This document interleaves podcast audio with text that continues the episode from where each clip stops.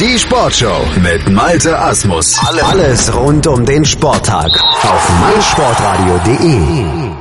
Großes Pech für Christian Diener, ein abgeschmetterter Protest und ein verpasstes Podium, aber dafür ein neuer deutscher Fabelrekord von Fabian Schwingenschlögel. Das sind aus deutscher Sicht die Headlines des ersten Tags der Kurzbahn-EM der Schwimmer in Kopenhagen. Erstmals blieb ein Deutscher über 50 Meter Rücken unter 26 Sekunden. Eine wirklich fantastische Leistung. Und dazu befragen wir mal unseren Schwimmexperten Sebastian Mühlenhof. Hallo Sebastian. Hallo Malte. Das war ja wirklich ein Wettkampf wie nach Maß für Fabian Schwingenschlögel. Das ging ja in den Vorläufen schon los, setzte sich bis zum Endlauf durch. Er schwamm drei deutsche Rekorde. Ja, genau. Er hat sich von Rennen zu Rennen gesteigert. Das war wirklich ganz, ganz stark. Und dann hat er im Finale als erster Deutscher über 50 Meter Brust unter, 6, unter 26 geblieben mit 25,99. Wirklich ein ganz, ganz starkes Rennen gehabt. Natürlich für ganz, ganz vorne hat dann doch noch ein bisschen was gefehlt. Da gibt es so einfach Leute, die da einfach noch das Tick besser sind als er, das, das muss man so sagen. Unter anderem ja ein Adam Peaty, ähm, der einfach 29 Hundertstel schneller war, aber ähm, Schwingschnögel auf Platz 4, wirklich eine ganz, ganz starke Leistung, damit hat man vorher nicht gerechnet. Und äh, in dem Rennen, ich habe es angesprochen, Adam Peaty hat nicht gewonnen, mhm. äh, ist nur ein Dritter geworden.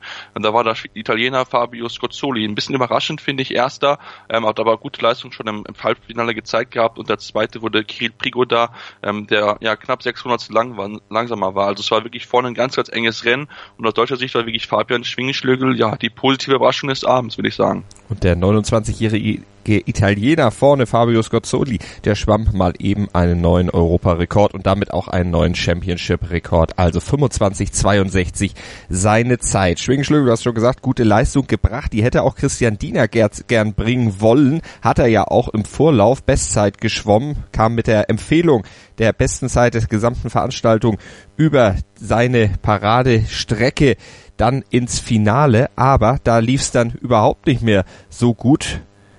Was war bei ihm los? Er hatte Probleme mit der Starthilfe im Finale. Ja, genau. Für die, die es noch nicht wissen, es gibt beim Rückenschwimmen gibt es eine Starthilfe, dass man quasi seine Füße darauf abstellen kann.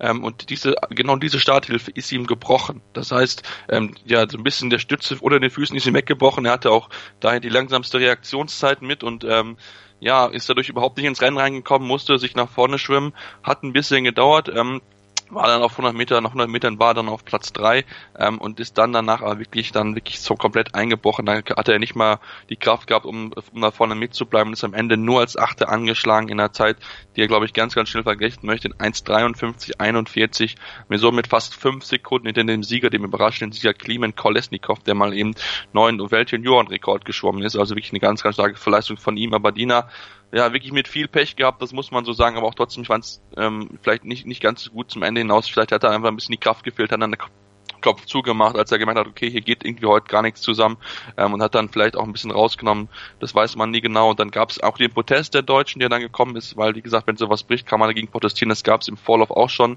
Da ist bei ist eh nichts passiert. Ähm, von, von, der, von der Europäischen Schwimmorganisation wurde aber abgelehnt, einfach aus dem Grund, dass gesagt wurde, dass die dann das selbst eingestellt hat, was für mich ja eigentlich keinen Sinn macht, aber naja, es ist, ist bitter ist für ihn ein schlechter Abend gewesen, muss er jetzt ganz schnell abhaken, weil er mit Sicherheit über die anderen Distanzen auch noch Chancen hat, die Medaillen zu schwimmen. Die weitere Medaille ging hier an den Polen Radoslav Kawecki, der Zweiter geworden ist, 44 Hundertstel hinter dem siegreichen Russen war und auf Platz drei kam der Litauer dann Danas Rapsis rein, äh, der auch 20, äh, knapp äh, ja, über 1,49 geblieben ist, aber trotzdem in 1,49,06 schon wirklich ganz, ganz starke Zeit geschwommen ist und Christianine hätte dafür auch deutschen Rekord schwimmen müssen, wenn er eine Medaille hätte holen wollen. Du sagtest schon, es ist sicherlich noch einiges drin. Bis zum 17. gehen die Wettkämpfe ja noch, also bis Sonntag, da ist noch was möglich, natürlich auch für Christian Diener, aber das ist natürlich schon ein kleiner Schlag ins Kontor, denn das war eine Medaille, die eigentlich eingeplant war und der Chefbundestrainer Henning Lamberts hatte im Vorfeld ja auch von vier, fünf Medaillen insgesamt gesprochen. Ist das jetzt noch zu halten aus deiner Sicht? Ja, das, das muss man jetzt mal gucken. Also ähm, das ist mit Sicherheit nicht ganz einfach. Natürlich war die Medaille eingeplant. Ähm, Christine ist aber auch über die anderen Distanzen durchaus Medaillenkandidat. Das heißt, könnte vielleicht zwei Medaillen dort holen. Und dann haben wir ja, ähm, ähm, ja gestern Morgen eine ganz, ganz starke Sarah Köhler gesehen, die mal eben über 800 Meter Freistil Vorlauf Bestzeit geschwommen ist. Und ähm, ja, mit Sicherheit auch auf die Medaille heute Abend schielt. Da darf man, darf man sehr gespannt sein. Sie möchte das sehr gerne. Das ist ein Traumdenken von ihr, hat sie gesagt.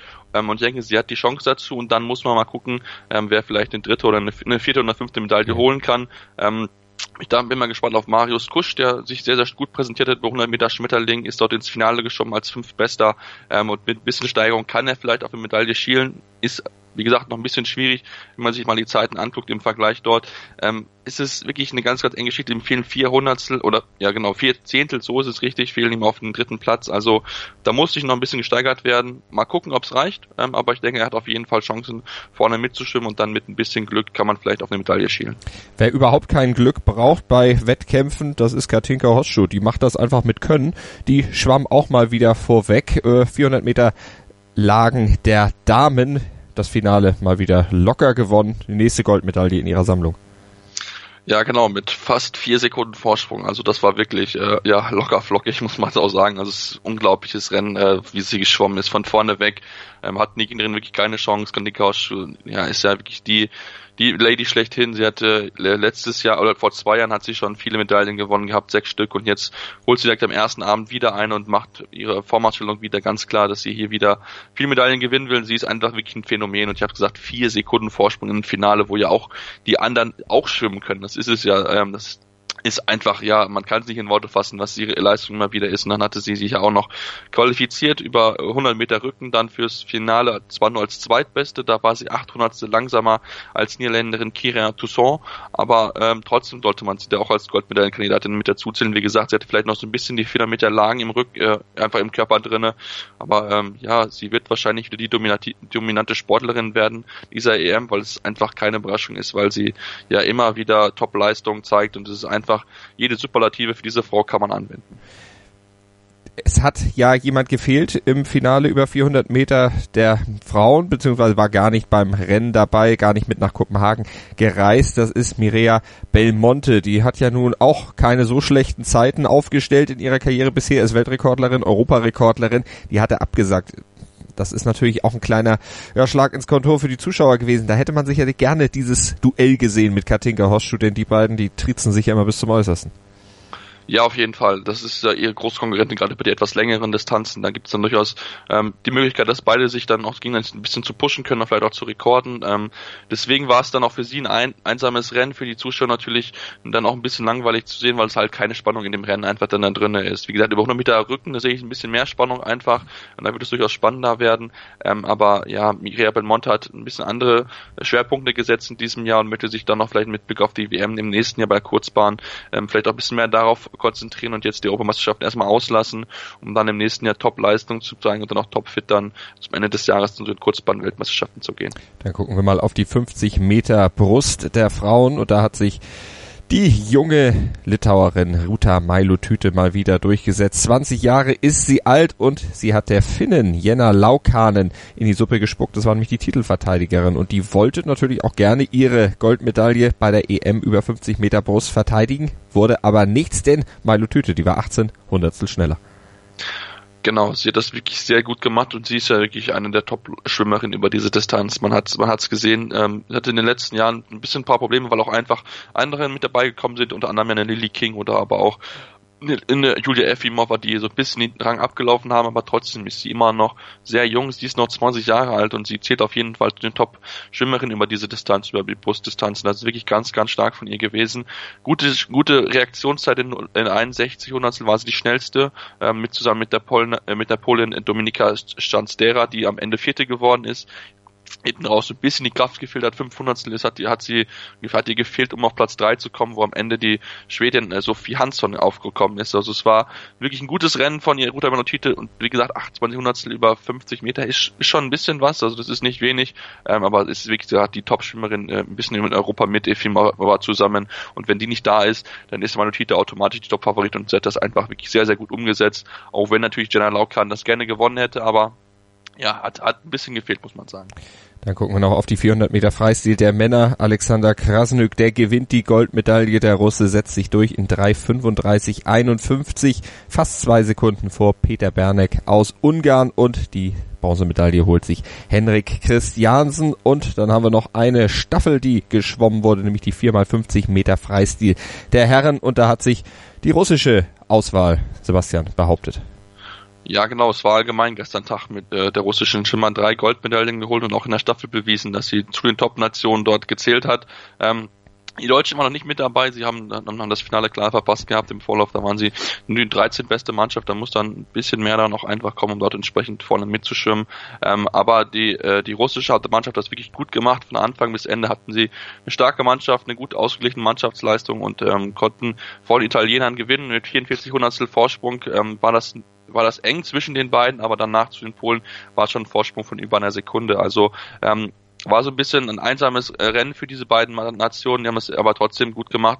Für einen Rekord hat es nicht gereicht, da fehlte noch einiges bis dahin noch gerade über die 50 Meter oder die Freistilstrecken, sind ja gerade die Zeiten von den ja, also damals zu den Te Zeiten von der Technik, Super Technikanzügen noch äh, sehr, sehr unerreicht. Man hat es auch über die 4 Meter Freistil gesehen. Also von daher keine Rekorde, aber trotzdem super Rennen, spannendes Rennen ähm, und mit dem Partitensieger die Russen, die wirklich sehr, sehr gut aussehen und ähm, ja, diesen Obermeisterschaften auf jeden Fall den Chapel aufdrücken wollen. Und mal gucken, ob es dann heute am zweiten Tag auch so laufen wird. Und vor allen Dingen gucken wir natürlich, was Mario Kusch über 100 Meter Schmetterling und Sarah Köhler über 800 Meter Freistil leisten werden heute.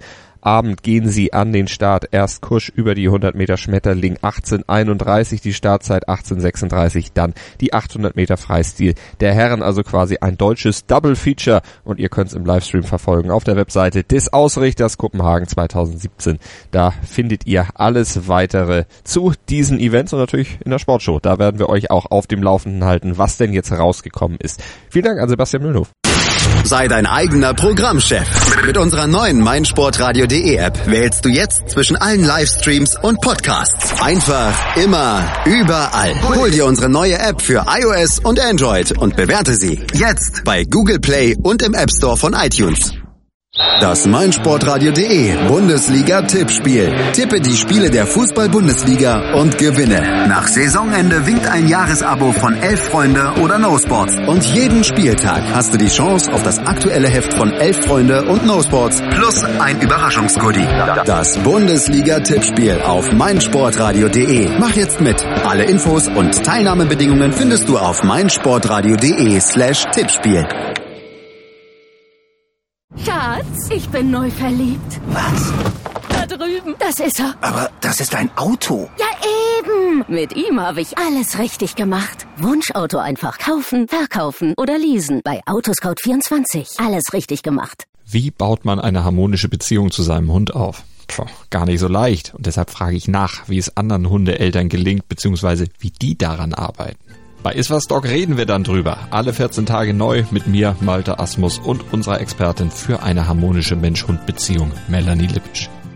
Iswas Dog mit Malte Asmus. Überall, wo es Podcasts gibt.